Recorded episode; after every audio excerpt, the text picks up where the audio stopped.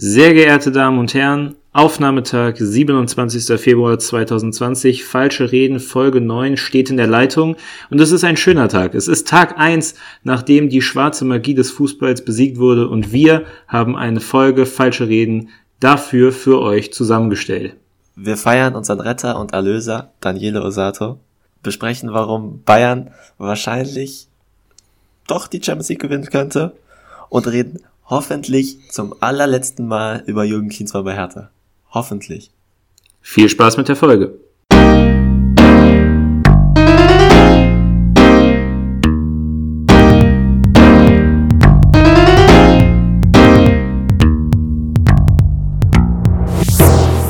Sind Sie bereit? Heute ist so ein Tag, äh, ich bin aufgewacht und es war einfach alles schön.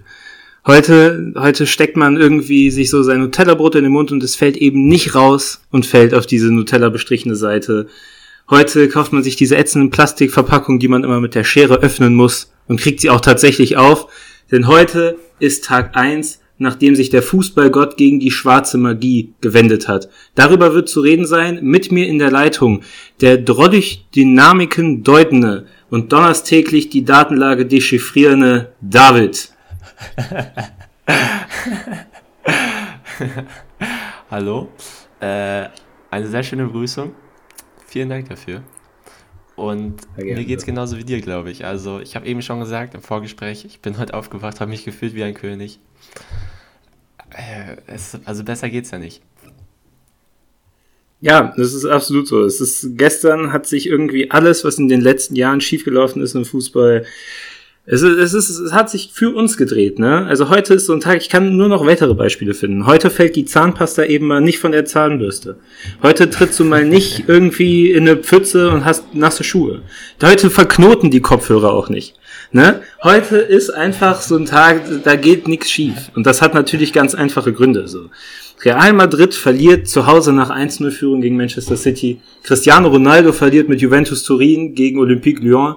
Das Tor für Lyon macht der Typ, den Jürgen Klinsmann für den Fehltransfer gefühlt dieses Jahrtausends hält. Es ist, es könnte nicht besser sein. Der Tag ist einfach, das ist der, der geilste Tag überhaupt. Ich weiß, was haben wir heute? 29., 27. Februar? Ey, das ist mein neuer Feiertag. Das ist mein neues Weihnachten. Ja, absolut. Also, wenn man heute in eine Pfütze tritt, hat die Pfütze nasse Schuhe. heute sind wir Chuck Norris, Mann. Alle, die auf Pep Guardiolas Seite standen, sind heute Chuck Norris. Ja, es ist schön. Aber also ganz witzig war eben auch, ich bin äh, eben noch Zug gefahren und ähm, in Düsseldorf ist ja jetzt hier Corona mittlerweile angekommen und ich habe so ein bisschen Husten und jedes Mal, wenn ich in der Bahn gehustet habe, haben die Leute mich angesehen, als wäre ich heute Zinedine Zidane.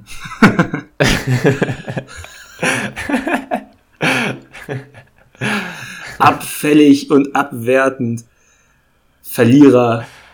Also man, man, hat so, man hat so viele Worte für das, was gestern Abend passiert ist.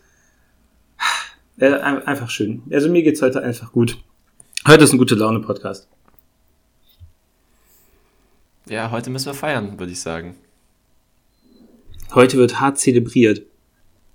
Das letzte Mal, dass ich so eine dicke Party gemacht habe, war nachdem wir Weltmeister geworden sind. Ja, das muss man mal dazu nehmen. Als Kevin Trapp irgendwie was mit Rihanna hatte, da war das letzte Mal, dass ich mich so gefühlt habe, wie, wie ein König, wie du das eben gesagt hast. Ey, ich aber wirklich, ich bin auch heute Morgen aufgestanden, okay, ich habe mich jetzt nicht gefühlt wie ein König, aber ich bin aufgestanden und ich habe mir so gedacht, boah, scheiß Real. Ach so, nee, ich muss mich gar nicht aufregen. Alles gut gegangen. Alles ist gut gegangen. Und das sei ja erstmal, also ich bin ehrlich, nachdem äh, Isco das 1-0 gemacht hat, muss ich ehrlich sagen, ich habe das schon wieder, ich habe schon wieder kommen sehen, weil das Tor, das war auch schon wieder so typisch Real Madrid in einem Champions League Achtelfinale. Es, es hat mich schon wieder vollkommen aus der Bahn geworfen. Ich hatte schon wieder schlechte Laune. Aber wir wissen ja, also wir wussten es bis gestern nicht, aber wenn wir mal irgendwann in einer Problemlage sind, wenn wir mal wieder, wenn sich zum Beispiel wieder die Kopfhörer verknoten, wenn die Zahnpasta mal wieder von der Zahnbürste fällt und du dir denkst, boah, du Arschloch, Alter, dann kommt einfach von irgendwo aus irgendeiner Ecke, die wir nicht erahnen, ein kleiner Schiedsrichter namens Daniel, Daniele Orsato her und gibt uns einen Elber. oh, Kein Problem.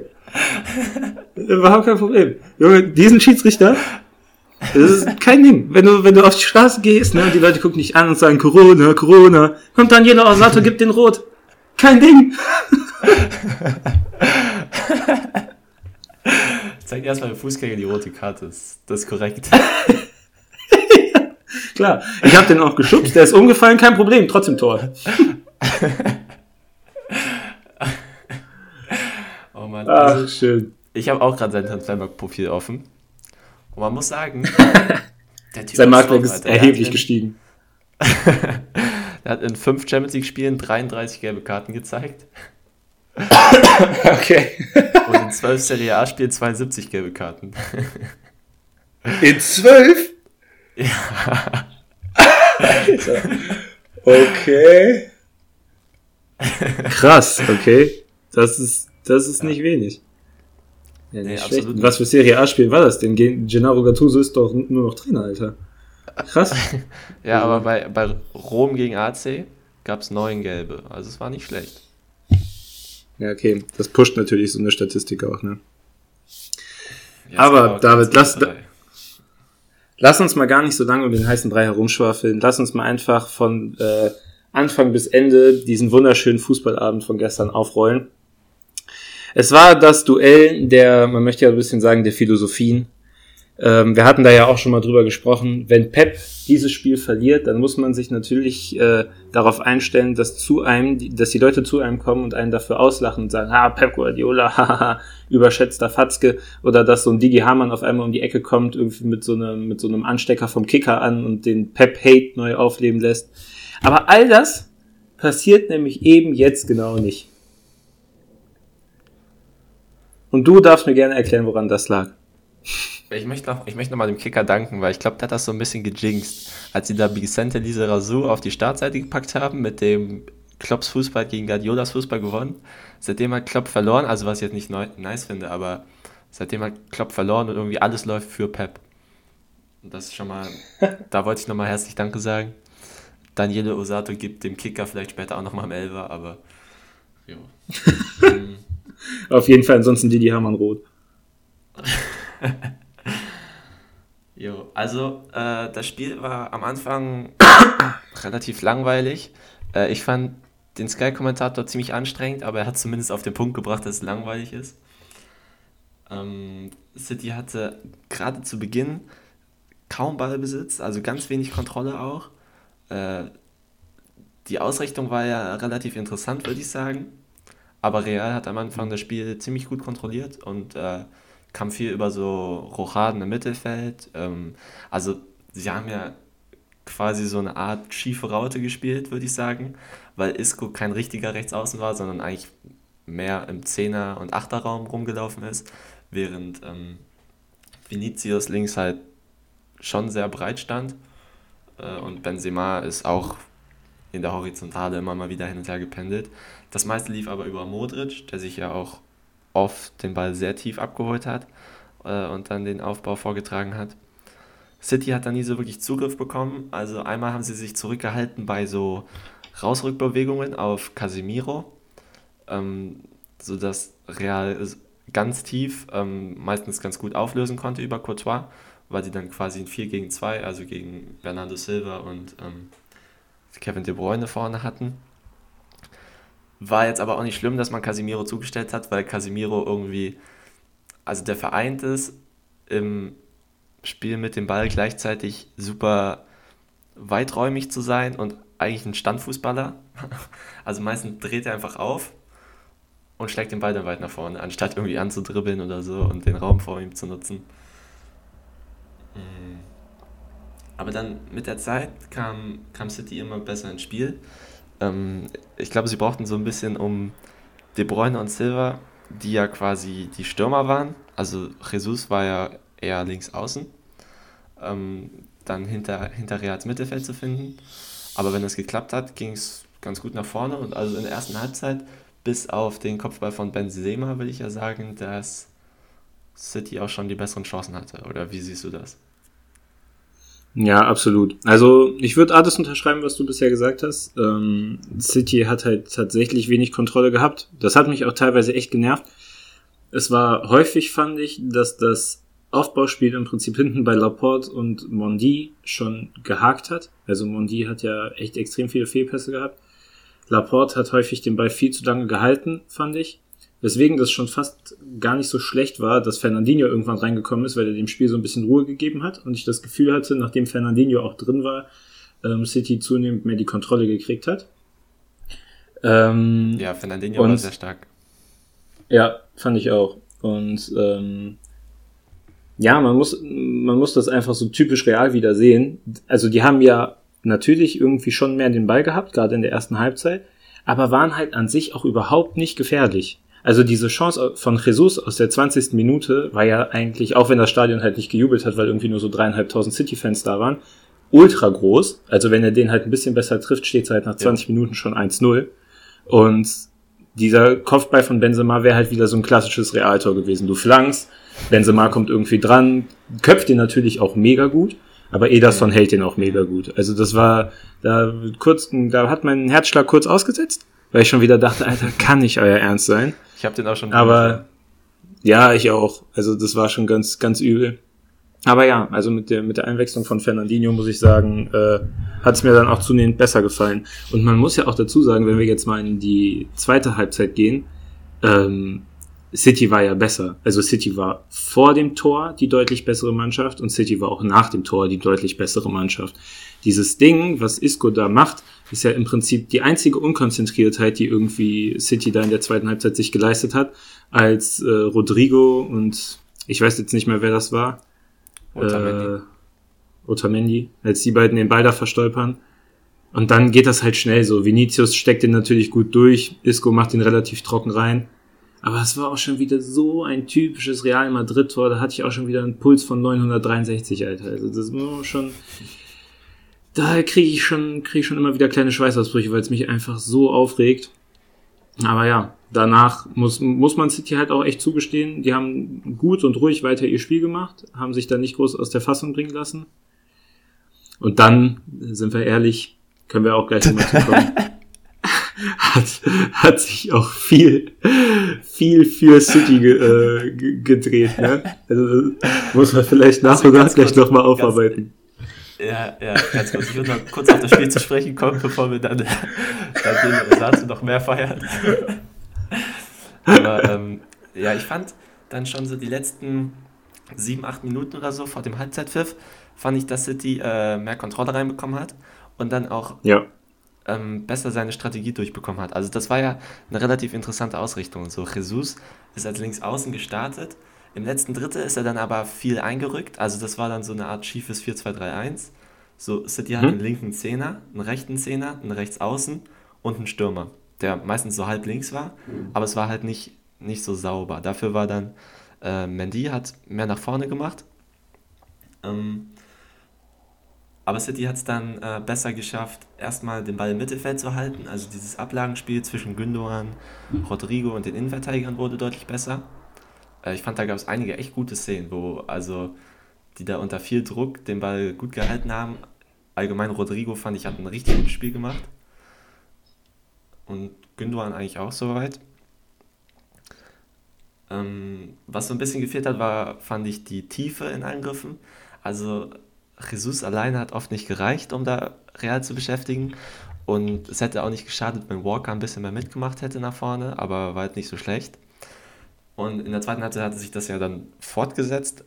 Mares hatte ja irgendwie schon zehn Chancen oder so, also vor dem 1-0. Ähm, und dann gerade als ich aufgeschrieben habe, dass es äh, in der zweiten Halbzeit noch besseres Ablagenspiel zwischen Innenverteidiger und Sechser gibt, läuft Otamendi voll in Rodrigo rein, spielt ihn da irgendwie an, Rodrigo will den zurückspielen und Real macht es 1-0. Also sehr, sehr nervig. Und dann Absolut. völlig verdientes Ausgleichstor, wo auch kein Foul vorher war. und dann tritt Ramos da Jesus die Hacken weg. Also böse. Un also unendlich böse. böse. Wirklich richtig böse. Und Cavaral tut Sterling noch den Gefallen, ihn einfach umzusenden. So völlig sinnlos, aber okay. ja, also, also da, da müssen wir, da, da müssen wir natürlich nochmal drüber reden. Ähm, also ich unterschreibe wieder alles, was du sagst. Und äh, wir befinden uns jetzt in der Situation, dass das Spiel 1 zu 0 für Real Madrid steht. Ich äh, sitze auf der Couch, sag keinen einzigen Ton mehr, weil ich ultra sauer bin. Und auf einmal kommt irgendwoher eine Flanke, die ich halt niemals erwartet habe. Gabriel Jesus kriegt den, schubst Ramos, kriegt den Kopfball überhaupt nicht sauber. Also der, der trifft den ja nicht gut. So, der kriegt den einfach mal irgendwie an den Kopf, der titscht auf. Courtois sieht jetzt auch nicht allzu glücklich aus, Ball ist drin. Die feiern und ich denke mir so, ja, okay, pfeift er eh ab. Hat ihn geschubst. So zwei, drei Slomos, man sieht das, okay, er hat ihn geschubst, weiter 1-0. Auf einmal geht der Ball zur Mittellinie und die stoßen an und das Tor zählt. Ich konnte mein Glück in dem Moment gar nicht fassen. Das war so unfassbar. Ich hätte, also dieses Tor zählt ja neun von zehn Malen nicht. Also da müssen wir uns ja nichts vormachen. Das ist halt, also das, wenn der das abgepfiffen hätte, hätte man nicht sagen können. Das war, hätte vollkommen legitim, äh, wäre vollkommen legitim gewesen zu sagen, nee, war ein Foul. Aber da muss ich sagen, aus der Perspektive von Daniele Orsato, absolut richtig gesehen. Sergio Ramos schwalbt. Ja, und da ist natürlich schon, schon der erste, da ist natürlich schon die erste Lanze zwischen dem Schiedsrichter und dem Kapitän von Real Madrid gebrochen. Da ist natürlich das erste Vertrauensverhältnis irgendwie gen Null gesetzt. Ja, Spiel geht weiter. Real, äh, City spielt weiter ihr gutes Spiel. Real Madrid versucht zu verteidigen, kriegt es nicht gut hin. Raheem Sterling ist ja auch mittlerweile drin und macht da die linke Seite beschäftigt da Cavachal ganz gut. Hat mir auch gut gefallen sprintet, wie das, also Sterling macht da halt in dem Moment, was Sterling halt so macht. Cavachal könnte ihn ablaufen, entscheidet sich aber für die viel elegantere Version aus Leverkusener Tagen und haut ihn einfach komplett sinnbefreit von den Hacken. Auch absolut, also brutal. Ster ja, Sterling, Sterling geht auch nicht vorher schon runter. Also Sterling wird erst im vollen Lauf, natürlich in dem absoluten Bewusstsein, dass er den Ball gleich noch vor der Mittellinie wegkratzen wird und ihn mit dem linken Außenspann dann irgendwie noch an Courtois durch die Beine ins Tor zirkelt. Weggehauen, fällt und kriegt den Elfmeter. Dann diese fünf Minuten, die man da auf den Elfmeter warten musste, ey, das war wirklich, also ich glaube, das letzte Mal war ich, ich war noch nie so aufgeregt. Also ich habe drei Führerscheinprüfungen gemacht und vor der dritten Führerscheinprüfung war ich nicht so aufgeregt wie vor diesem Elfmeter von Kevin De Bruyne. ja, also da hat sich wirklich viel entschieden in dem Moment. De Bruyne macht ihn rein, es steht 2-1. Mein Leben hat wieder einen Sinn, alles läuft in geregelten Bahnen. Ich sehe so auf der Kicker-App parallel steht immer noch 1-0 für Lyon bei Juventus Turin sehe auf einmal nur, wie Gabriel Jesus gegen Tor läuft, denke mir so, ja Mann, mach das 3-1. Und dann kommt Sergio Ramos natürlich wie ein asozialer Kampfsoldat da angeschossen von hinten, haut ihm da sein Knie in die Rippen, boxt ihm nebenbei noch in die Leber und tritt ihm die, tritt ihm die Stirn ein mit, mit seinen, mit seinen äh, Stollenschuhen da. Es ist natürlich nichts anderes als eine Notbremse und eine rote Karte die vollkommen verdient ist, die Sergio Ramos halt da auch kriegt, weil er vorher beim äh, Ausgleichstreffer von Gabriel Jesus böse geschwalbt hat. Das war schon dunkelgelb. Ja. ja, das war schon dunkelgelb. Also da nicht noch rot zu geben bei der Schwalbe vom 1 vom 1-1, das war ja noch nett von Daniel Orsato. Also man muss aus Real Madrids Perspektive mal sehen, Orsato war eigentlich noch nett. Ja. Das, also ja, Orsato deswegen, hat das müsst ihr euch mal klar machen. Ja, ist so. Ja, aber ich würde sagen, Daniele Orsato hat gestern für den Fußball gepfiffen. Und äh, deswegen ist es auch vollkommen in Ordnung, da Sergio Ramos die rote Karte zu geben. Das hat der Pisser auch einfach mal verdient. Das hätte er eigentlich schon damals im Champions League Finale gegen Mo Salah verdient gehabt. Oh ja, stimmt. Jetzt hat er es, jetzt hat er es halt heute gekriegt. Und damit können wir uns, ja, damit können wir uns nämlich gerne mal der Karma-Frage dieses Abends des 26. Februar widmen da ist ja viel passiert, wo man sagen kann, heute glaube ich doch wieder daran, dass irgendwo auf dieser Welt ein Fußballgott sitzt und da, da seine Hand drüber hat. Oder wie siehst du das? Ja, absolut. Also ich möchte mal kurz auf das 1-1 ähm, zurückkommen. Ich, ich fand es so geil, wie Osato direkt nach dem Tor, er hat sich noch nicht mal angeguckt, direkt nach dem Tor alle Real-Proteste abgewiesen hat. Ja. obwohl Jesus offensichtlich die Arme da an Ramos Rücken hatte. Und also es war kein böser Schubser so. Aber das pfeifst du in neun von zehn Fällen pfeifst du das ab. Das ist so, wie wenn ja. du den Ball irgendwie so behindert an die Hand kriegst, aber es gibt ja trotzdem immer Elfer. Aber auch ja, war sie super sicher. Ganz ehrlich, Osato ist ein Freund des Podcasts. Also der muss uns gehört haben vorher, sonst hätte der nicht ja. so gepfiffen. Also Osato hat ja auch einfach komisch gepfiffen, hat ja auch schon im Vor Vorhinein die ganze Zeit echt komische Entscheidungen getroffen. Aber da halt richtig komisch. Also das war komisch, aber mit absolut richtigen äh, Intentionen. Und das war wirklich, also so geil, wie man so stur, der hat ja einfach ignoriert. Der hat Real Madrid ja einfach ja, so vollkommen ja. ignoriert. So, ne, ne, halt's Maul, nee. Ramos hat sich auch nicht beschwert bei seiner roten Karte, weil er genau wusste, bei dem kann ich eh nichts ausrichten. ist halt echt so. Es ist schon, also ein Real Madrid-Fan wird jetzt traurig sein, aber das ist auch gut so. Haben die auch mal. Ganz ehrlich, Real darf sich nicht beschweren. Modric hat den Ball an die Schulter bekommen. Also da hätte es auch gelb-rot geben können, wenn der Schiri da äh, mehr für City gepfiffen hätte, ne? Mhm, mhm. Absolut, sehe ich absolut genauso. Auch bei dem, äh, bei, den Tor, bei dem Tor von Isco. Also, wieso geht Isco denn da zu Boden, als er den reinmacht? Das ist auch eine Schwalbe. Also da muss man auch mal sagen, das Tor gibt auch nicht jeder. Ja, also auch nochmal, da, da darf man vielleicht auch mal bei Real Madrid äh, nochmal einen Dankesbrief an Daniele Osato schicken, dass man überhaupt diesen einen Treffer da zu Buche stehen hat. Nee, aber mal, aber mal Spaß beiseite jetzt, ne? Gestern, da lief einfach so viel richtig. Also, jetzt mal neben der Tatsache, dass äh, Pep Guardiola natürlich absolut verdient gestern Zinedine Zidane geschlagen hat, ist es auch ein, einfach die Kirsche auf dem richtig geilen Schoko-Eisbecher mit Krokant, dass Sergio Ramos am Ende noch eine rote Karte kriegt. Und das ist wahrscheinlich das einzige Foul, was der in seiner ganzen Champions League äh, hier Endspielphase, sage ich jetzt mal so von Achtel, äh, Achtelfinale bis Finale, das ja, einzige Foul, was er in, die, in der K.O.-Phase, danke, das einzige Foul in seiner Champions League K.O.-Phasenkarriere, was er gespielt hat, was nicht rotwürdig war.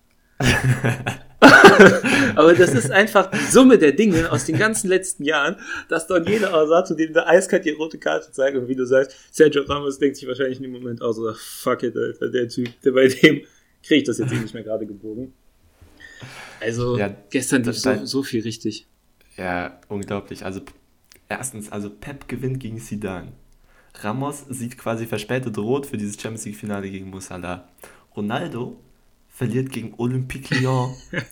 und Klinsmann bekommt noch einen von Toussaint reingedrückt. Also Junge. Ich habe richtig ja, Angst, dass im Rückspiel noch alles kippt. Aber Junge. Ey, ich habe ich hab richtig Angst, laufen. dass wir ich habe richtig Angst, dass wir doch der einflussreichste Podcast Europas sind. ja, ich glaube, Daniele Orsato ist einfach der einflussreichste Schiedsrichter Europas. Also, er ist einfach so, Rächer, also demnächst gibt es dann das Netflix-Special über Daniele Osato. Ja, der irgendwie einsam äh, für Gerechtigkeit im europäischen Fußball sorgt. Würde Daniele absolut Osato in eine FIFA-Führungsposition kommen, würde es auch keine Korruption mehr geben. Also außer für Pep Guardiola. ja, Pep Guardiola wäre einfach der King, der Neue. Ach ja. Aber es macht einem einfach gute Laune, darüber zu reden. Trotzdem äh, möchte ich gerne den Bogen schlagen. Und zwar zu dem, ähm, obwohl eine Sache muss ich noch sagen. Als ich gestern äh, hier Juve, als ich mir das angeguckt habe, die Aufstellung so fand ich schon ein bisschen komisch, aber trotzdem hat man ja so implizit damit gerechnet, ja okay, die nehmen Lyon da jetzt eh auseinander, haben ihre paar Auswärtstore und dann wird das im äh, Rückspiel so eine, so eine einfache Nummer. Und weil man ja schon ein bisschen das Gefühl hat, dass die Favoriten in der Champions League so gerade ein bisschen schwächeln, wäre Juve natürlich da, wenn Real raus ist, äh, wenn, wenn Liverpool raus ist, falls das so kommen sollte, ist ja alles noch nicht gesagt, aber falls, äh, wäre Juve natürlich einer der absoluten Top-Favoriten, wenn nicht der Top, Top, Top-Favorit. Und dann dachte ich mir nämlich auch so bei mir, boah, ey, wenn Ronaldo jetzt mit Juve auch noch die, die äh, Champions League da gewinnt, also das, wonach sich Juve jetzt seit Jahren sehnt und dann mit Ronaldo endlich schafft, dann gibt es wahrscheinlich echt richtig, richtig wenig Argumente nur noch dagegen, dass man irgendwie sagen kann, Lionel Messi ist per se der beste Fußballer, so, weil dann immer wieder diese Argumente kommen werden, ja, aber guck mal Ronaldo hier, guck mal Ronaldo da. Und dann hätte man nicht mehr viel gegen ihn sagen können, außer natürlich, dass er mutmaßlich ein Vergewaltiger ist, aber das ist jetzt nicht ihr Thema. Ähm, und man, das geht auch nicht als Argument durch, das ist ja das Traurige. Ja, das ist ja das Traurige, das muss man auch dazu sagen. Aber ist jetzt auch egal. Auf jeden Fall als dann, als es auf einmal hieß, Lyon führt 1-0, dachte ich mir, Alter, heute, heute, wer ist da am Werk? Wer sitzt denn da, da drüber? Und ist, ist Johann Kreuf wieder auferstanden und hat die ganzen Leute irgendwie infiltriert so oder was passiert? Und ich dann noch gesehen habe, dass Lukas Thyssard dieses Tor geschossen hat. Junge! Also, also es ist ja schon fast, wie du sagst, schon fast unheimlich. Aber, und das äh, überlasse ich jetzt gerne dir, darfst du dir jetzt aussuchen, möchtest du den Bogen von Thyssard zu den Cleansea-Akten schlagen oder möchtest du ähm, erstmal den Bogen schlagen von dem Mittwoch der Champions zum Dienstag der Champions? Äh, ich möchte noch den Bogen ganz kurz zu den letzten Jahren der Champions schlagen. Und zwar, was mich unglaublich nervt, ist diese Verklärung von dem Realteam, das drei Titel hintereinander gewonnen hat. Also wie oft der Sky-Kommentator beschworen hat, dass dieses Realteam City einfach fertig machen würde oder da zumindest äh, wunderbaren Fußball hinzaubern würde, fand ich schon ziemlich, ziemlich realitätsfremd. Dreist. Weil das Team, was sich da jedes Mal irgendwie durch die K.O.-Phase durchgemogelt hat, nur um dann im Finale manchmal gut zu spielen. Also gegen Juve, dieses 4-1 im Finale war gut. Gegen Liverpool haben sie viel Glück mit der Salah-Verletzung. Gegen Atletico beim ersten Titel gewinnt sie im Elfmeterschießen. Und allgemein dieser erste Titel, muss man sich mal geben, die sind im Viertelfinale fast rausgeflogen gegen Wolfsburg. Äh, Im Halbfinale, als sie da gegen Manchester City damals gespielt haben, als sie noch nicht von Pep trainiert wurden. Das war eines der schlechtesten Halbfinals, die ich je gesehen habe. Also das war wirklich Not gegen Elend und das bei einem kombinierten Kaderwert von wahrscheinlich damals schon 2 Milliarden oder so. Und dann der dritte Titel, da hat Real auch viele Geschenke, glaube ich, nochmal an die Loris Karius gesendet. Auf jeden Fall ist es halt schwierig, dieses Real-Team irgendwie zum besten Team der Geschichte zu machen. Ja, sollte man äh, einfach damit, nicht tun. Ja, sollte man nicht tun, ja. Und dann würde ich sagen, gehen wir zum Dienstag der Champions. Sehr gerne. Also, ähm, ich habe mir Bayern Chelsea angeguckt und ich muss sagen, ähm, ich bin schon so ein bisschen mit der Erwartungshaltung da rangegangen, dass es irgendwie so ein Treffen auf Augenhöhe wird. Also ich hatte Chelsea gegen Tottenham zum Beispiel gesehen. Ähm, ich hatte Chelsea auch schon vorher ein bisschen verfolgt und man muss ja auch jetzt nach diesem 3-0 gegen Bayern, ähm, muss man ja schon sagen, dass da durchaus äh, eine Mannschaft zusammen ist, die jetzt in der Zukunft wachsen kann, die echt gut werden kann. Also die haben ziemlich viel Potenzial im Kader, finde ich, und ich bin gespannt, was da in den nächsten Jahren raus wird. Ich hätte nicht gedacht, dass Bayern das Spiel so krass dominiert kriegt. Ähm, und da muss man natürlich erstmal die Frage stellen, was lief gut für Bayern, beziehungsweise was lief schlecht gegen Chelsea und ähm, was hat Hansi Flick damit zu tun? Und die Frage, da würde ich das Wort jetzt gerne erstmal an dich richten. Also, ich glaube, Hansi Flick hat sehr viel damit zu tun. Ähm, mich hat es auch eigentlich wenig gewundert, dass Bayern so gut war, weil ich finde, das, was Bayern auch in der Bundesliga spielt, ist seit Peps Abgang safe das Beste, was man von Bayern die letzten Jahre gesehen hat. Also, okay, ich kann mich jetzt nicht mehr so gut an die zweite Henkes-Zeit erinnern, aber so Ancelotti und Kovac waren sicher nicht besser als Hansi Flick. Ähm, und ich glaube, es gibt einiges, was er richtig macht. Also diese Viererkette ist immer noch ziemlich nice. Über Davis reden wir gleich bestimmt nochmal. Ähm, davor ja. die Doppel-6, Thiago und Kimmich. Boah, Junge, also das ist so gefühlt der komplette Gegenentwurf zu Schweinsteiger Martinez. Aber ist Thiago Kimmich nicht sogar besser? Und davor Müller unglaublich gut in Form. Coman hatte eigentlich gar keinen so guten Tag, fand ich. Ne? Ähm, aber es ist gar nicht mal so schlimm, weil Bayern als Team einfach extrem gut spielt. Also sie sind super ballsicher. Bayerns Pressing ist extrem gut. Hast du manchmal gesehen, wie hoch die Abwehrlinie stand von Bayern? Das war schon jo. ziemlich krass. Und also Chelsea ist, glaube ich, einfach bei weitem nicht auf dem Niveau, auf dem Bayern gerade ist. Und wenn man sich da mal so das Champions League-Feld anguckt, gibt es glaube ich, wenig bessere Mannschaften als Bayern. Ja, also das ist ganz komisch. Ich würde mal behaupten, wir hätten jetzt beide nach den ersten paar Wochen der Bundesliga nicht äh, drauf getippt, dass wir im, im Ende Februar hier sitzen und sowas halt sagen. Aber ich fand auch von allen Champions League-Spielen, die ich gesehen habe, hat Bayern das halt echt mit am besten gemacht. Und ähm, das fängt ja schon hinten an. Also diese Viererkette äh, ist richtig, richtig gut. Davies natürlich absoluter Ausnahmespieler, also es ist ultra krass, was der als linker Wingback da im Moment abreißt. Aber auch der Rest ist total stabil. Da wird Alaba als Innenverteidiger ist Bay. Dann diese Doppelsechs, Thiago und Kimmich. Müssen wir, glaube ich, nicht drüber reden, dass die sehr wahrscheinlich besser sind als Schweinsteiger und Martinez. Also, also ganz ehrlich, dieses Spiel, was die gegen Chelsea gemacht haben, das war mindestens auf einem Level von hier Rodrigo und Gündogan, was die gestern gegen City, äh, gegen, gegen Real gespielt haben. Hm. Ja, und wie du halt sagst, also Coman war wahrscheinlich noch der schwächste von den Offensiven, würde ich auch sagen, weil du halt Lewandowski immer gut hast, Müller, der safe seit vier, fünf Jahren oder so seine beste Saison spielt, Gnabry, der keine Ahnung, in London setzt bei dem irgendwie nochmal so ein bisschen was aus, aber anscheinend, aber der ist halt auch ansonsten richtig, richtig krass.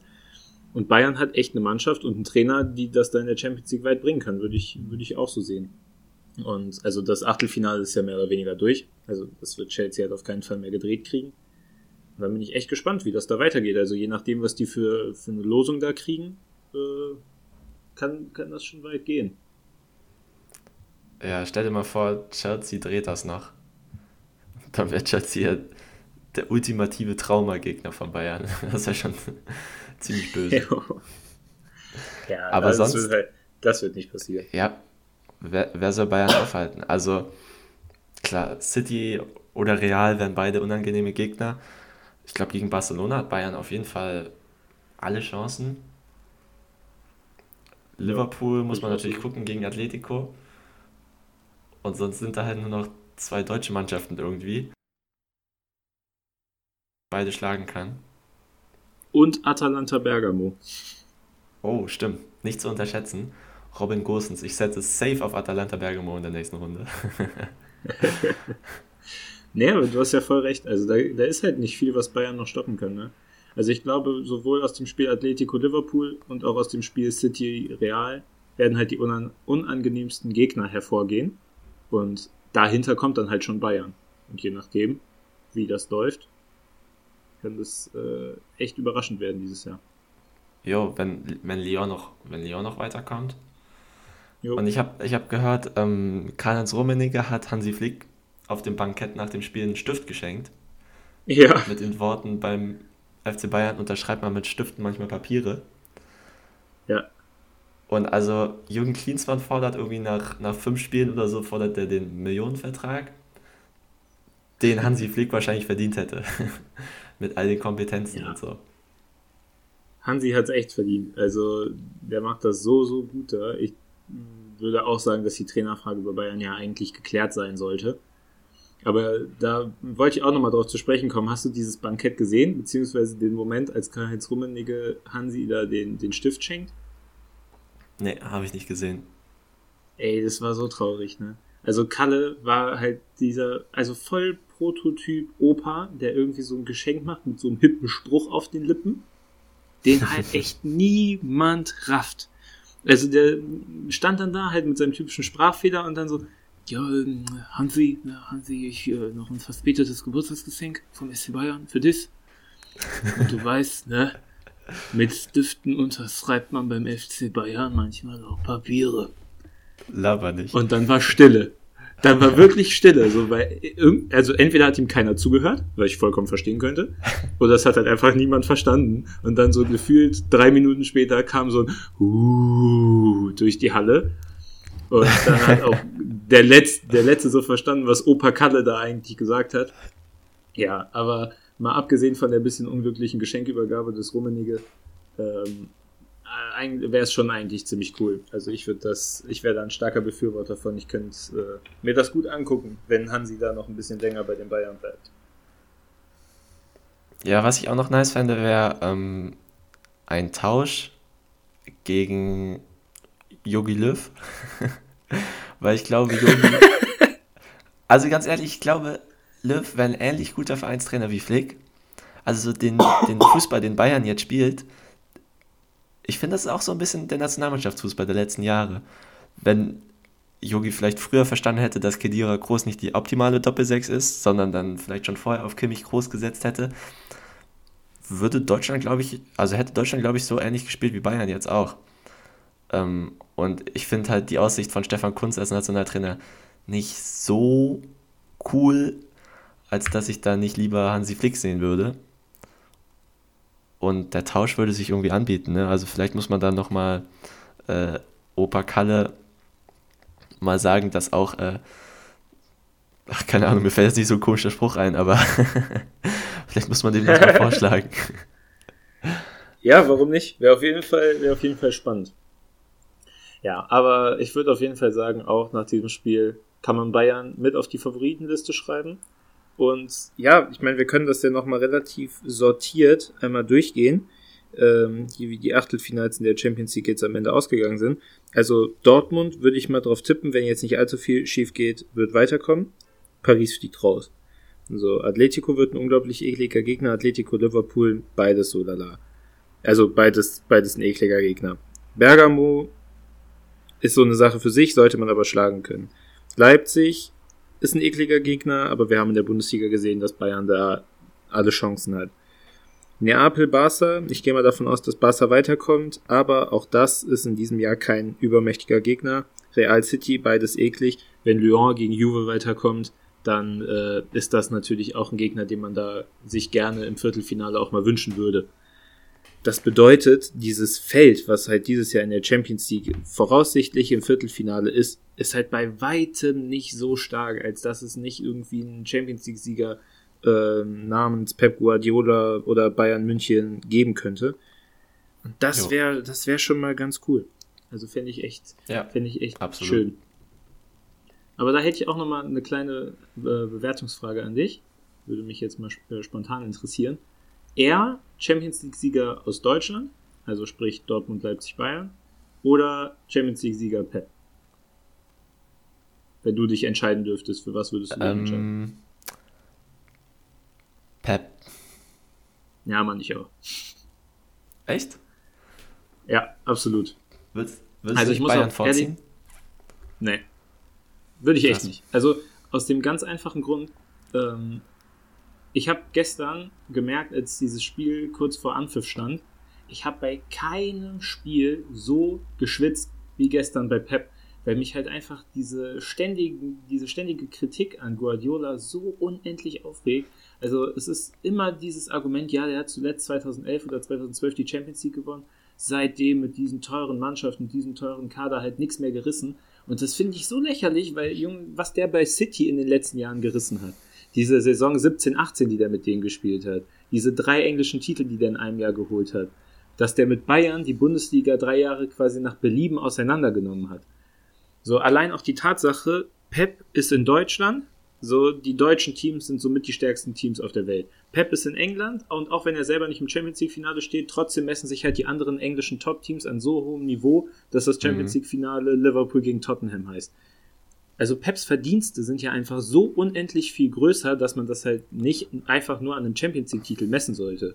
Aber da das jo. halt die meisten Leute machen, würde ich ihm halt wünschen, dass er es dieses Jahr dann auch endlich schafft, bevor er dann vielleicht die nächsten zwei Jahre falls es so kommen sollte, ist ja alles noch äh, nicht fix und man weiß ja auch nicht, ob Guardiola nicht vielleicht dann doch noch Juve-Trainer wird. Ähm, bevor er dann die nächsten zwei Jahre vielleicht nicht in der Champions League vertreten ist, würde ich einfach sehr hoffen, dass es dieses Jahr klappt, egal wie. Und wenn ja, das Finale von Daniele Osato gepfiffen wird.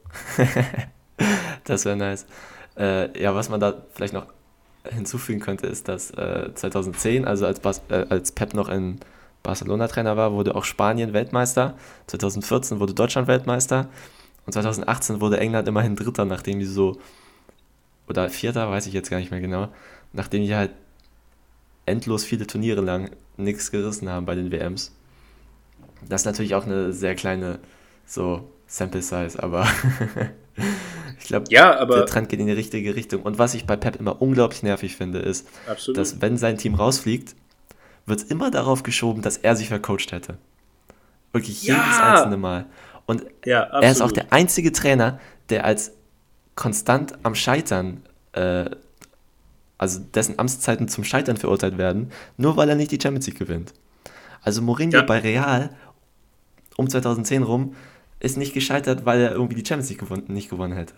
Also zumindest nicht ja. im, in der öffentlichen Meinung. Es ist unglaublich nervig. Ich habe auch jetzt wieder einen Artikel vor dem Spiel gelesen, halt mit diesem Vercoachen von Pep, wo also der Autor zählt noch nicht mal auf, was Pep da angeblich falsch gemacht hätte, sondern er sagt nur, und auch bei äh, den letzten Halbfinals oder so wird gesagt, Pep hätte sich vercoacht und so. So, die, Junge, du musst schon differenzieren, Alter. Und wenn man sich mal anguckt, Pep stand mit Bayern immerhin dreimal hintereinander im Halbfinale. Seitdem stand Bayern nicht mehr im Halbfinale. Das ist auch nicht so leicht. Und das ist also ich, ich verstehe nicht. Teilweise, ich habe mal eine Kicker-Runde gesehen, die hatten doch diesen Talk mit The Zone zusammen. Ich weiß nicht, ob die den noch haben. Oder mit Eurosport. Ja. Ähm, und da wurde Pep für die Krise des deutschen Fußballs verantwortlich gemacht. So, nachdem er weg war, als irgendwie die deutschen Teams alle im Achtelfinale ausgeschieden sind auf einmal. Weil er angeblich den Systemfußball oder so in Deutschland eingeführt hätte. Also es ist unglaublich. So, Pep ist was Fußball angeht, so das, was Muslime für die AfD sind. So, die sind einfach an allem schuld. Ohne, ohne, ohne Begründung. Einfach nur, weil sie, weil sie da sind. Ja, absolut. Das, der Begriff ist wirklich passend. Also diese Analogie sehr treffend gewählt. Ähm, es, ist, es ist tatsächlich einfach traurig und ich meine, man könnte ja jetzt als Schlusswort einfach das Zitat von Toni Kroos setzen, der ja gesagt hat, wenn Pep Guardiola diese drei Jahre nicht in München Trainer gewesen wäre, wäre Deutschland nicht Weltmeister geworden und Toni Kroos wahrscheinlich nicht der Top-Fußballer mit der Karriere, der er heute ist. Wer hat das gesagt? Toni Kroos. Ah, okay. Der hat noch nicht mal unter dem gespielt, aber hat halt einfach diesen Einfluss von Pep irgendwie also, im deutschen Fußball so krass gemerkt, dass er, dass er das darauf zurückführt, dass Pep äh, das Niveau so angehoben hat. Ja, also ich glaube, das erste Jahr hat er noch bei Pep gespielt. Aber dann, dann leider nicht mehr.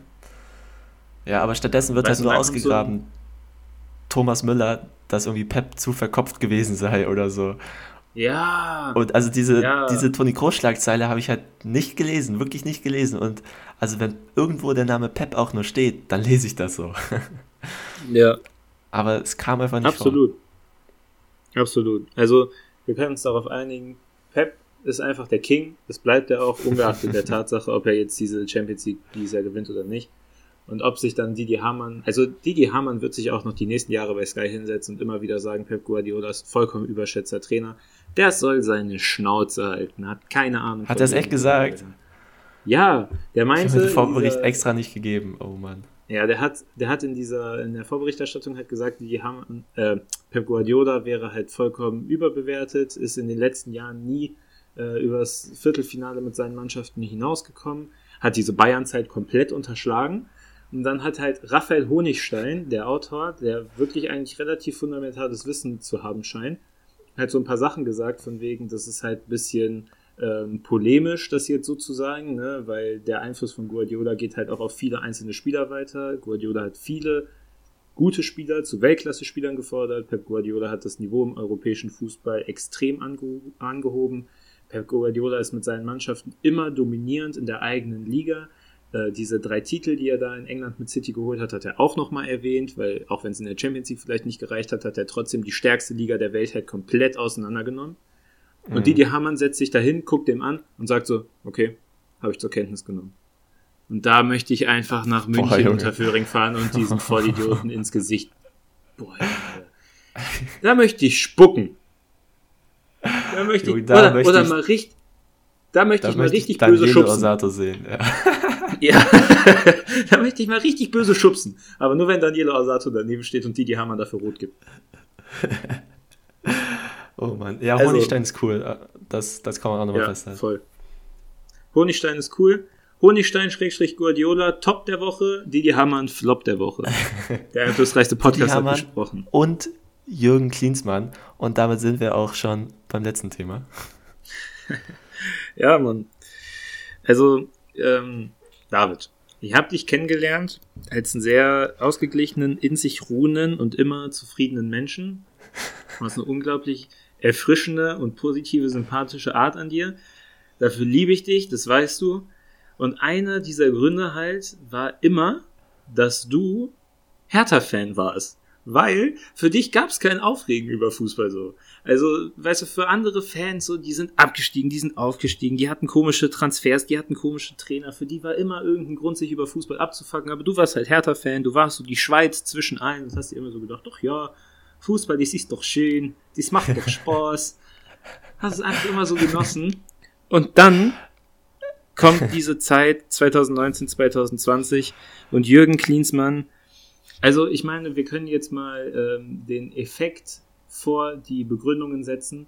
In, diesem, in dieser ganzen Fehde gibt es halt keine Gewinner. Es gibt eigentlich echt nur miese, miese, miese Gesichter. Also ich glaube, das Image von Jürgen Klinsmann war ja noch nie so beschädigt und nie so schlecht wie im Moment. Der wird ja in Fußball Deutschland, bis der da wieder irgendwo einen Job kriegt oder so, also kann ich mir nicht vorstellen, dass es das nochmal gibt.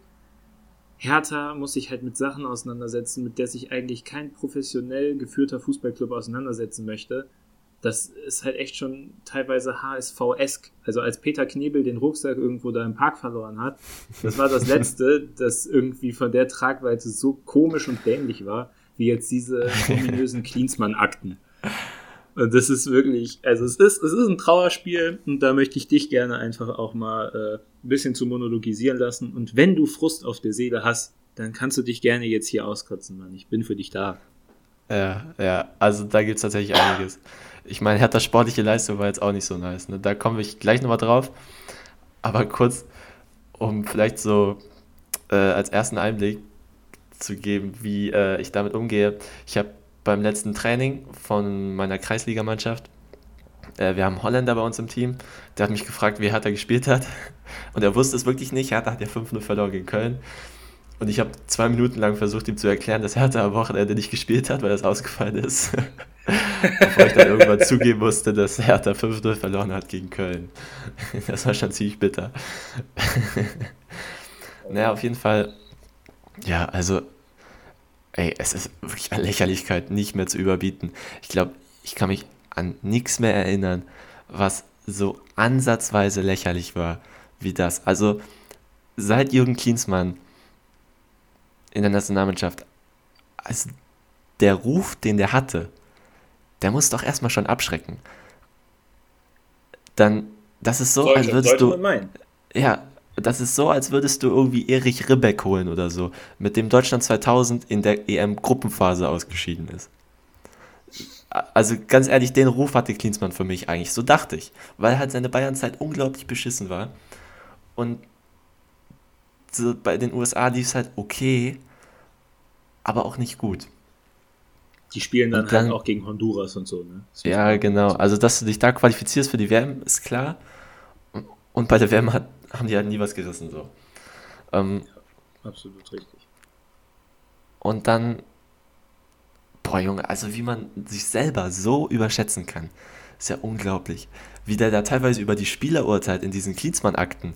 So von wegen Kalu, äh, Satt und nicht mehr zu gebrauchen und dann irgendwie Luke Bacchio nicht leidensfähig. Junge, du ziehst nicht in den Krieg mit den Spielern, du musst einfach Fußballspiele gewinnen. Es zeigt auch, finde ich ganz gut, Klinsmann hat keinen einzigen sportlichen Kommentar in diesen Akten da drin. Also soweit ich weiß, ich habe das jetzt nicht alles durchgelesen, sondern er ist irgendwie auf so einer komischen, er ist halt genau auf dieser Didi Hamann Experten-Ebene äh, unterwegs, wo du einfach die Spieler aufteilst in, das ist ein echter Mann, das ist kein echter Mann irgendwie der ist unterschätzt, äh, so, keine Ahnung, und dann sagt er, ja, die Spieler würden sich anpassen an das Umfeld. So, Brudi, du warst auch das Umfeld. Die Spieler haben sich auch an dich angepasst, ne? und also klar, Preetz ist nicht der Sportdirektor, der jetzt in den letzten Jahren besonders überragend gute Entscheidungen getroffen hätte. Aber er hat, hat sich auf jeden Fall stabilisiert so die letzten Jahre. Da kann man nichts gegen sagen auch mit Geld von außerhalb.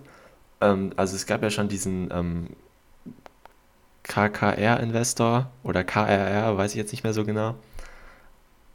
Aber damit hat, hat er auch viele Schulden zurückgezahlt, so die noch aus der Dieter Höhnes Zeit übrig waren und so. Und an sich hat Hertha sich gut stabilisiert. Hat gute Transfers getätigt. Also allein so Ibisevic und Kalu sind für ziemlich wenig Geld gekommen in hohem Alter, aber haben beide noch einen echt guten Einfluss auf das Spiel gehabt von Hertha die letzten Jahre. Und also Preetz dann so vorzuwerfen, dass er irgendwie so ultra inkompetent wäre. Weil ganz ehrlich, die einzige inkompetente Entscheidung war halt Klinsmann zu holen. das, das war halt so das Behinderte. Dumm. Aber, und der Rest war okay. Ich finde, Luki Bacchio ist ein guter Transfer. So die Transfers in der Winterpause, Askasiba verstehe ich nicht so ganz, aber das sei wohl der absolute Wunschtransfer von Klinsmann gewesen. Und apropos, dann schlägt Klinsmann. Dann macht das ja auch Sinn, dass man sich versteht.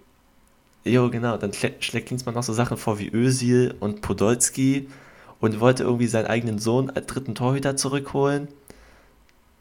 So, Alter, in welcher Welt lebst du? Also, was dachte er, was er mit dem Team dann macht, dass sie da Meister werden oder was? Einfach nur, weil Jürgen Klinsmann ja. da draußen sitzt. Und die ersten Spiele, also seiner Meinung nach, wurden die sportlichen Erfolge von ihm nicht genug gewürdigt. Er hat genauso gespielt wie vorher unter Jovic auch. Also das war nicht besser. Und dann ist jetzt Nuri da und es ist alles viel schlechter. Es ist. es, es. Junge. es ist wirklich schlimm. Ja, also. Es ist wirklich ähm, schlimm. Ich saß heute Morgen mit meiner Mutter beim Frühstück und meine Mutter konsumiert schon so Fußball, aber ist jetzt nicht äh, irgendwie absoluter Hype-Train, sage ich mal. Also die kriegt so dieses Typische halt mit, würde ich mal sagen. So, wenn Jupp Heynckes das dritte Mal der Bayern-Trainer wird, dann kriegt sie das auch schon so mit. Sie liest auch die Elf Freunde und so, aber ist jetzt nicht das absolute Mega-Brain, ne? Aber sogar, mhm. also sie hat bisher den Nagel, was, was Hertha angeht, bisher am besten auf den Kopf getroffen, indem sie einfach nur die Frage gestellt hat, was dachte Klinsmann, als er diese ganzen Sachen gemacht hat, was er da erreichen wird? Also das ist ja wirklich, das ist so die, die, perfekte Frage. Was war der Sinn von all diesen Dingen, die er da gemacht hat? Was war der Sinn, die drei Monate, die er da war, so ein komisches Hitler-Tagebuch da zu führen? So ja, Klinsmanns so. Liste, Alter. Was war, was war das denn? Was, was war seine Erwartung an die, an die Sache? Dass das irgendwann rauskommt und sich alle denken, boah, krass, Messias, du hattest ja schon damals recht. Junge, das ist doch einfach nur komplett vermessen. Also der Typ hat ja eine Selbsteinschätzung wie Napoleon, Alter. Das ist ja, der, der kriegt ja, also das ist ja absolut größenwahnsinnig. Ja, also, also auch was der sich halt anmaßt, halt drei Monate da zu sein, irgendwie so der Furzwegschnüffler von Lars, Winter, äh, Lars Winters zu sein und dann und dann behaupten zu können, ja, die ganze Arbeit hier von Medizinabteilung, von der Medienabteilung, von jo. Michael Preetz über Jahre hinweg inkompetent und äh, vertikaler Informationsfluss ist nicht gegeben. Ey Junge, was ist denn bei dir kaputt? Also das ist ja, der zieht ja dann einen kompletten Verein gerade ins Lächerliche in dem er eigentlich nur so 90 Tage war. Also das, ja, ist, das geht mir absolut. nicht in den Kopf. Das ist unfassbar. Er ist echt krank. Ganz ehrlich, hätte Klinsmann ähm, das Führerprinzip bei Hertha etablieren wollen. Das hätte mich nicht mehr gewundert mittlerweile. Nee, echt nicht. Echt absolut nicht. Und ich meine halt, wie du auch sagst, also so Salomon Kalu, äh, unbrauchbar und satt. Ey, ja, okay, okay, alles klar. Und, Vor allem, also, er, er hat sich dann, Kalu wollte sofort weg, nachdem er gemerkt hat, dass Klinsmann ihm keine Chance gegeben hat, weil Kalu halt noch Bock auf Fußball hat, so. Also, ja. es ist, es sind so oberflächliche Behauptungen und dann nicht mal die stimmen ansatzweise. Also, es ist, Junge, das ist so eine, Junge, das ist einfach so eine kranke Hybris. Und der Typ ist so dumm. Also es ist so nicht. So, keine Ahnung, wenn du Pep Guardiola bist, dann kannst du meinetwegen, oder Jürgen Klopp, dann kannst du meinetwegen an der Hybris leid, so leiden, weil du bist halt so relativ nah daran, was so ein Mensch. Ja, du weißt, was ich meine, ne? Auf jeden Fall. Ja. nicht als Jürgen Klinsmann. Nein, nee, einfach, einfach nein. Einfach ein dickes Nein.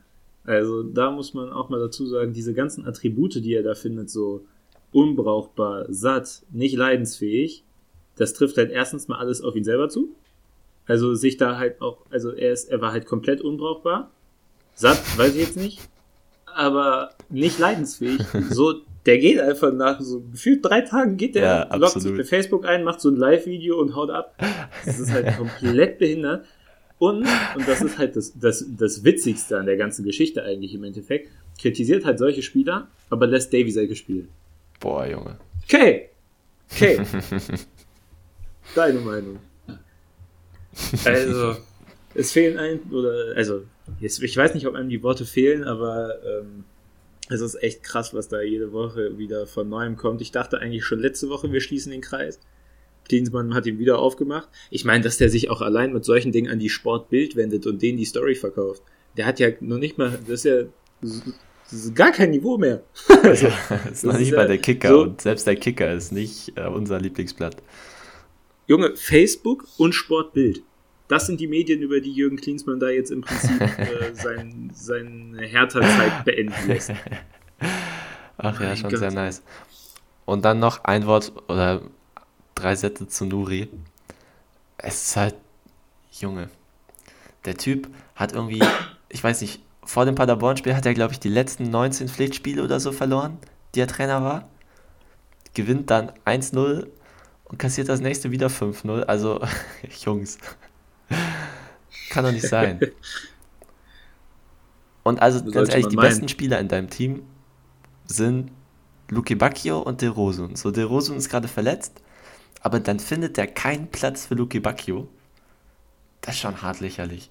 Und dann spielt auf einmal wieder Rekik, obwohl Toro Nariga die letzten Wochen mit Boyata safe der beste Innenverteidiger war. Toro Nariga überhaupt von den Anlagen her mit Abstand der beste Innenverteidiger. Also Toro Nariga hat bessere Anlagen als Niklas Stark. Und Niklas Stark hat für härter Verhältnisse viel zu gute Anlagen eigentlich. Also es ist schon verdient, dass er Nationalspieler war letzte Saison. Ähm, wobei Stark auch diese Saison echt kacke spielt. äh, und es ist wirklich Oh, Junge. Keine Worte mehr. Keine Worte mehr. Ja, also Jürgen Klinsmann äh, stellte halt irgendwie sowas aus im Sinne von Hertha BSC ist eine, eine komische, eine, eine seltsame Kultur und niemand könnte es richten jetzt außer, außer ihm selber. Und das ist halt komplett lächerlich, weil er hat es nicht besser gemacht, sondern nur viel schlechter.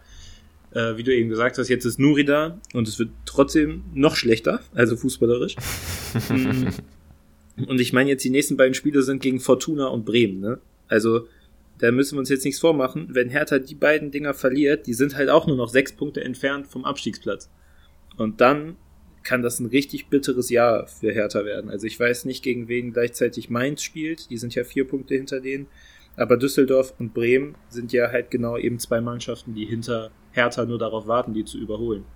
Und also ich sehe noch nicht, dass das fußballerisch jetzt unter Nuri so gut wird, dass äh, die da eindeutig als Sieger für Platz gehen. Ja, Nuri entwickelt seine Teams halt auch nicht fußballerisch. Er will einfach so diesen Männerfußball spielen. Und also, was ich ganz bezeichnet fand, ich war schon vorher kein Fan von Nuri, weil er sagt auch so Sachen, zum Beispiel als er in den USA hospitiert hat, wo er, glaube ich, Klinsmann kennengelernt hat, also gehe ich mal von aus, war er irgendwie bei manchen Teams und hat danach ein Transfermarkt-Interview gegeben. Und als sie ihn gefragt haben, was er so am meisten mitgenommen hat, meinte er irgendwie, ja, die filmen ihr Training mit Drohnen. Das ist ja richtig krass. das ist halt so ein 40-jähriger Dad, der irgendwie gerne in seiner Freizeit so Technikbastler ist oder so, der darf sowas sagen, aber nicht kein professioneller Fußballtrainer. Es, es, ja. Es ist, Junge. Es ist traurig. Also alles, was da im Moment bei Hertha passiert, ist traurig. Man kann ihnen eigentlich am Ende nur wünschen, dass sie die Liga noch irgendwie halten und halt nächstes Jahr von neu starten können und jetzt nicht äh, dank dieser ganzen äh, blöden Sachen, die da passiert sind, am Ende noch absteigt. Also das wird auf jeden Fall spannend äh, weiterhin zu verfolgen. Ähm, ja, abwarten, abwarten, Tee trinken und das Beste hoffen. Ja, ich, ich hatte noch die äh, Wer bin ich Team-Version. Ach so, ja. Wer ist da? Ja, wer bin ich? Diekmeyer. Nein. Breno? Nee. Schlaudraff? Nee. Alexander Baumjohann. Heute machen wir mal was Besonderes und zwar kein normales Wer bin ich, sondern die Wer bin ich Team-Version. Das Ganze läuft, läuft wie folgt ab. Ähm, ich gebe Niklas jetzt die Aufstellung von einer Mannschaft und Niklas muss raten, welches Team es ist und in welcher Saison. Niklas, bist du, bist du bereit? Ja, aber es klingt schwer. Also das kann ja. Naja, mal abwarten. Wir, wir fangen erstmal an. Hau rein. Ja, ja, es kann, es kann alles kommen. Ähm, das erste Team, eins meiner äh, Weird Favorites. ähm, okay. Also, im Tor Andreas Lute. Dann Abwehrkette Michael Lump, Jonas Aquista-Pace, Marcel Maltritz und Paul Freier. Im Mittelfeld Marc Schatkowski, Yusuke Tasaka, Christoph Kramer und Leon Goretzka. Und im Sturm Zlatko Dedic und Michael Delura. Okay, also ich kann relativ ähm, sicher sagen, dass das der VfL Bochum ist. Ziemlich nice Team für Bochum, ne? ja, das ist nicht übel. Also, dass äh, Goretzka und Kramer zum Beispiel von dem kam, wusste ich. Ähm, jetzt halt aber nur die Frage, aus welchem Jahr. Äh, Willst du noch den Trainer wissen?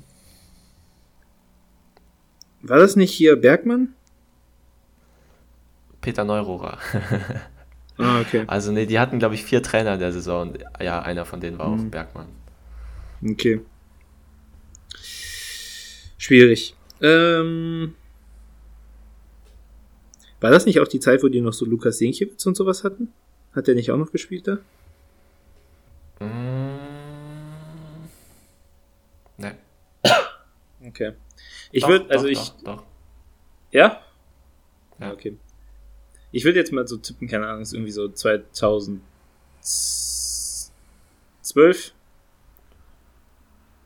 Also du musst die Saison sagen, ne? Also irgendwie.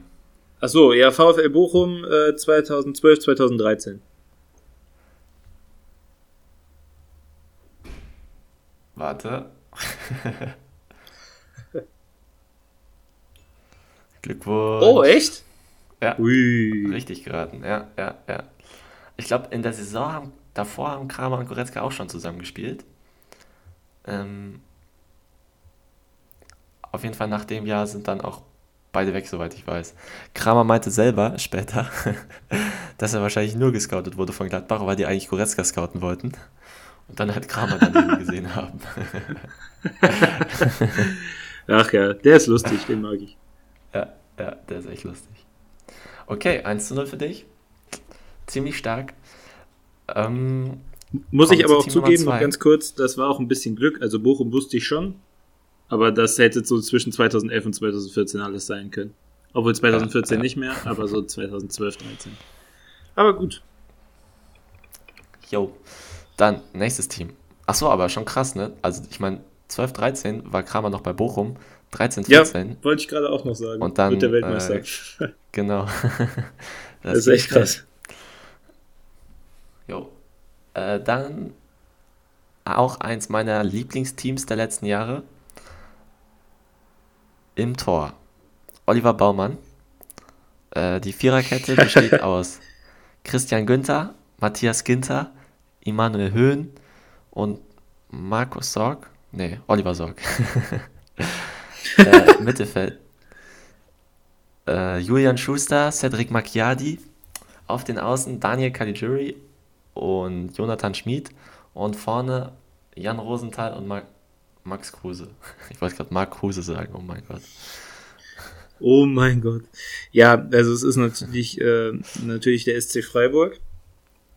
Ähm, das ist schon, ist schon ganz schön krass, was die da teilweise für, für, äh, für Kader hatten. Also Freiburg muss man ja sagen, in den letzten Jahren unglaublich sympathisch, einfach dadurch, dass sie äh, so viele Spieler auch hervorgebracht haben. Also jetzt mal allein von denen, die du da gerade aufge aufgezählt hast, Baumann, Kruse, äh, Ginter, ähm, Caligiuri. Das sind alle Mhm. schon nicht so schlechte Spieler geworden. Ja, ähm, aber auch da, auch da irgendwie sowas in die Richtung. Ich sag SC Freiburg 2013, 14. Ähm,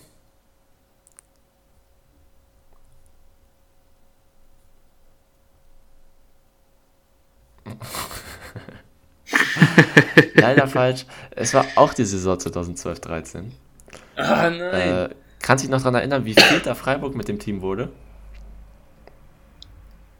Fünfter? Ja, fünfter. Also ich glaube, ganz ehrlich, so in den Jahren davor wären die safe in die Champions League gekommen mit diesem Team, weil die auch einfach guten Fußball gespielt haben damals. Also ich meine, Max Kruse allein kann ein Team schon irgendwie dazu bringen, guten Fußball zu spielen, habe ich das Gefühl. Die Hüfte der Nation. Und alle drumherum. Also Jan Rosenthal eigentlich auch ein echt nicer Fußballer und leider ziemlich krass von Verletzungen geplagt. Aber ja, war ein, war ein cooles Team zu dem Zeitpunkt. Absolut. Da kann ich auch wirklich verstehen, ähm, dass das so eins deiner Favorite Teams der letzten Jahre ist. Äh, ich hätte gern noch eine Erklärung dafür, warum Bochum aus der Saison eins deiner Weird Favorites ist. Also, dass sie natürlich teilweise ganz coole Spieler da drin hatten, klar. Aber was begeistert dich an Marcel Maltritz zum Beispiel? Nee, ich fand es einfach nur lustig, dass Christoph Kramer und Leon Goretzka in der zweiten Bundesliga zusammengespielt haben und Ach Bochum so. irgendwie 14. wurde oder so.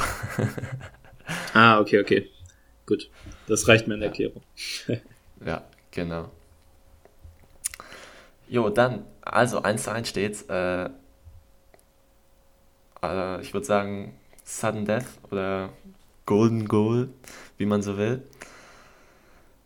Bist Oder dann jeder Osato Elva. Ja. Jo, okay, also. Es geht wieder los. Im Tor wieder Oliver Baumann. Die Abwehrkette besteht aus Jeremy Toljan, David Abraham, Tobias Strobel und Andreas Beck. Im Mittelfeld finden sich Sebastian Rudi, Pirmin Schwegler und Eugen Polanski. Und vorne drin Roberto Firmino, Kevin Volland und Anthony Modest. So, das ist natürlich äh, Hoffenheim. Mhm. Ähm, jetzt ist die Frage. Also, Volland ist, glaube ich, habe ich gestern noch in der Elf Freunde gelesen, 2016 zu Leverkusen gewechselt. Das heißt, es muss vor diesem Jahr gewesen sein. Ähm,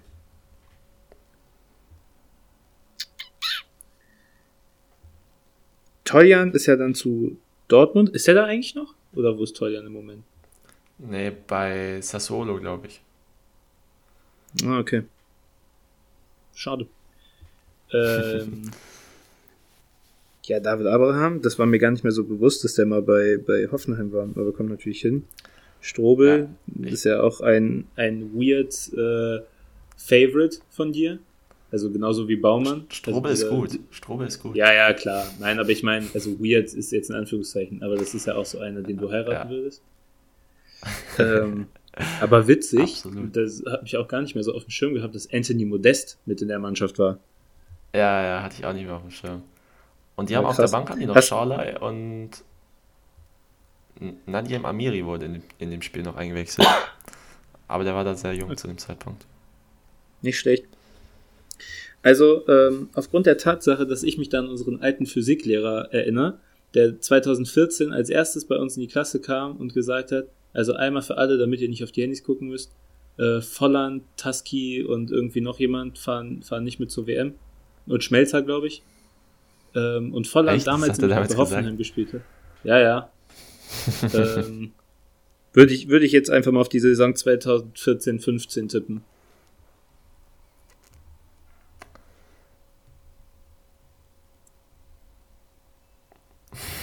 Yes. Sehr gut, sehr gut, sehr gut. Ja, Hoffenheim wurde immerhin Neunter, glaube ich. Oder, nee, Achter.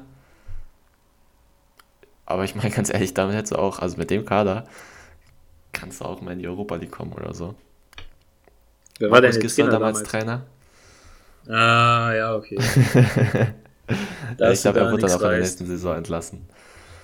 Ja, ja, ja. Ist schade.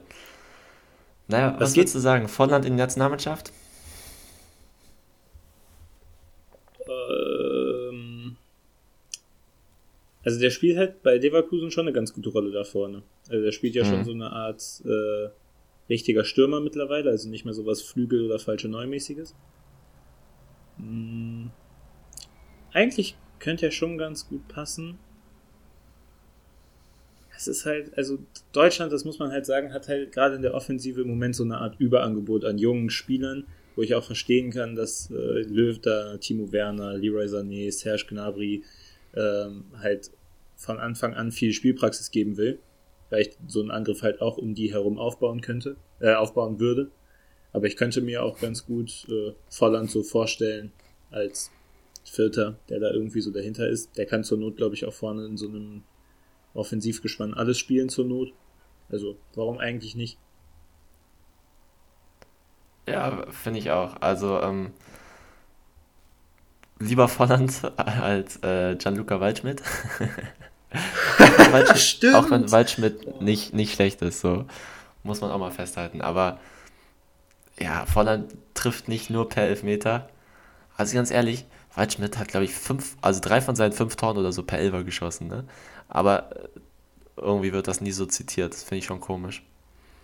Mm, und ich finde Volland als Linksaußen bei Leverkusen eigentlich sogar noch besser als als Stürmer, weil er einfach sehr tororientiert ist in seinen Aktionen. Und das ist erfrischend anders im Vergleich zu Leon Bailey zum Beispiel, der irgendwie lieber zur Grundlinie geht als zum Tor, habe ich das Gefühl.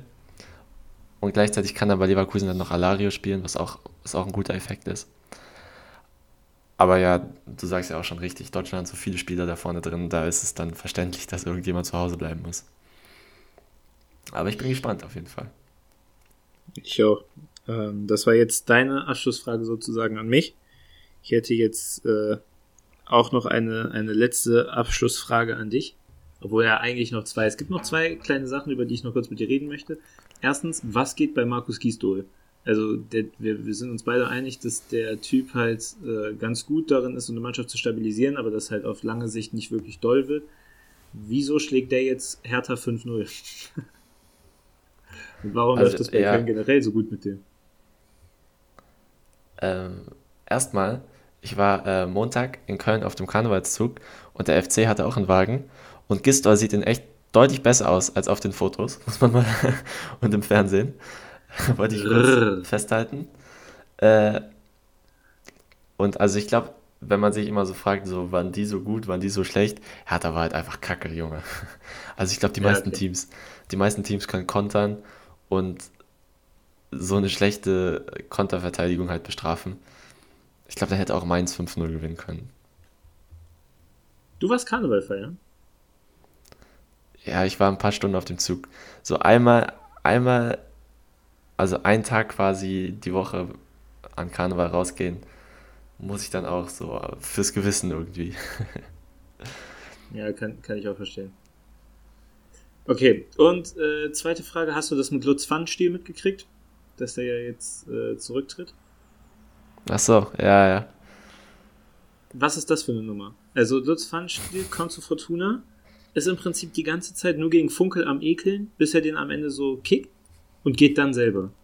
Also welche, welche böse Macht hat denn Lutz Pfannstiel nach Düsseldorf geschickt, damit der Friedhelm Funkel zu seinem Karriereende zwingt und dann halt sagen kann, okay, kein Bock mehr, ciao.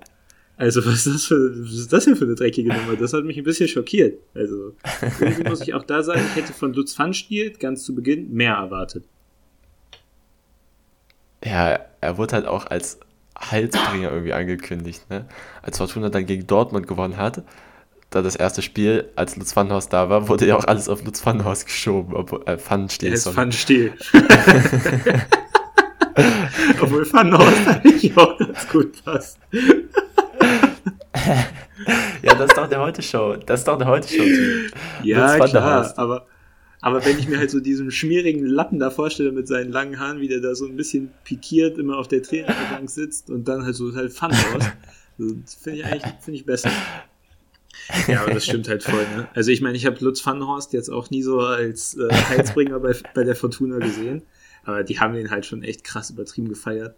Ich hätte trotzdem halt einfach gedacht, dass er vielleicht so ein bisschen open-minded ist, so ein paar internationale Einflüsse da reinbringt. Aber im Prinzip hat er das auch alles bei Fortuna nur richtig komisch gemacht. Also diese neuen Personalien, die da in der Bundesliga sich ergeben, keine Ahnung, irgendwie so Uwe Rösler finde ich auch einen ganz komischen Trainer. Also Fortuna spielt zwar irgendwie besser als vorher, aber ich finde ihn als Typ ganz unangenehm. Ähm, mhm. Und ja, irgendwie dann halt härter, da haben wir jetzt genug drüber gesprochen. Diese Mainz-Nummer mit Achim Bayerlorzer, der in der gleichen Saison Köln und Mainz trainiert hat und irgendwie beide nicht so richtig gut kriegt. ähm, also es ist, es ist irgendwie ganz komisch, was da so im unteren Drittel der Tabelle ergeben sich komische Konstellationen. Der, die einzige Konstante ist da irgendwie so Kreisliga Baumgart. Der ist, der ist my man, der hält die Fahne hoch für die Bundesliga. Ja, ich fand, das war ein schönes Schlusswort. Ähm, abschließend, Küsse gehen raus an Daniele Osato. Wirklich Freund des Podcasts. Größer Ehrenmann. Ich hänge mir sein Chiri-Trikot auf irgendwann an die Wand, wenn ich den mal persönlich kennenlernen darf. Und äh, ich nenne mein Kind Daniele, habe ich, hab ich gestern. Mein erstes also, Egal ob Mädchen oder, oder Junge, ist mir egal. Daniele passt. Also Daniele, ja. auch von mir, wenn du mich da gerade irgendwo in der Corona-verseuchten Lombardei hören solltest, ich küsse deine Augen, Bruder. Du bist brutalster Ehrenmann. Küsse gehen auch raus an deine Familie und genieß die Zeit in, in Norditalien. Es wird, es ist geil. Es ist richtig geil, was du da gemacht hast. Daniele, Habibi, Küsse gehen raus an dich. So, ich würde sagen, wir nennen auch die Folgen so. Die, die, der Folgentitel wird lauten, Daniele, ich küsse deine Augen. Und äh, damit das jetzt genauso schön aufhört, wie es angefangen hat, bedanke ich mich bei mir, äh, bei dir für diese, bedanke mich bei mir für diese geile Folge. Muss man auch mal machen. Also, äh, Schulterklopfer an dich, David, für diese gute Folge. Hat mir viel Spaß gemacht.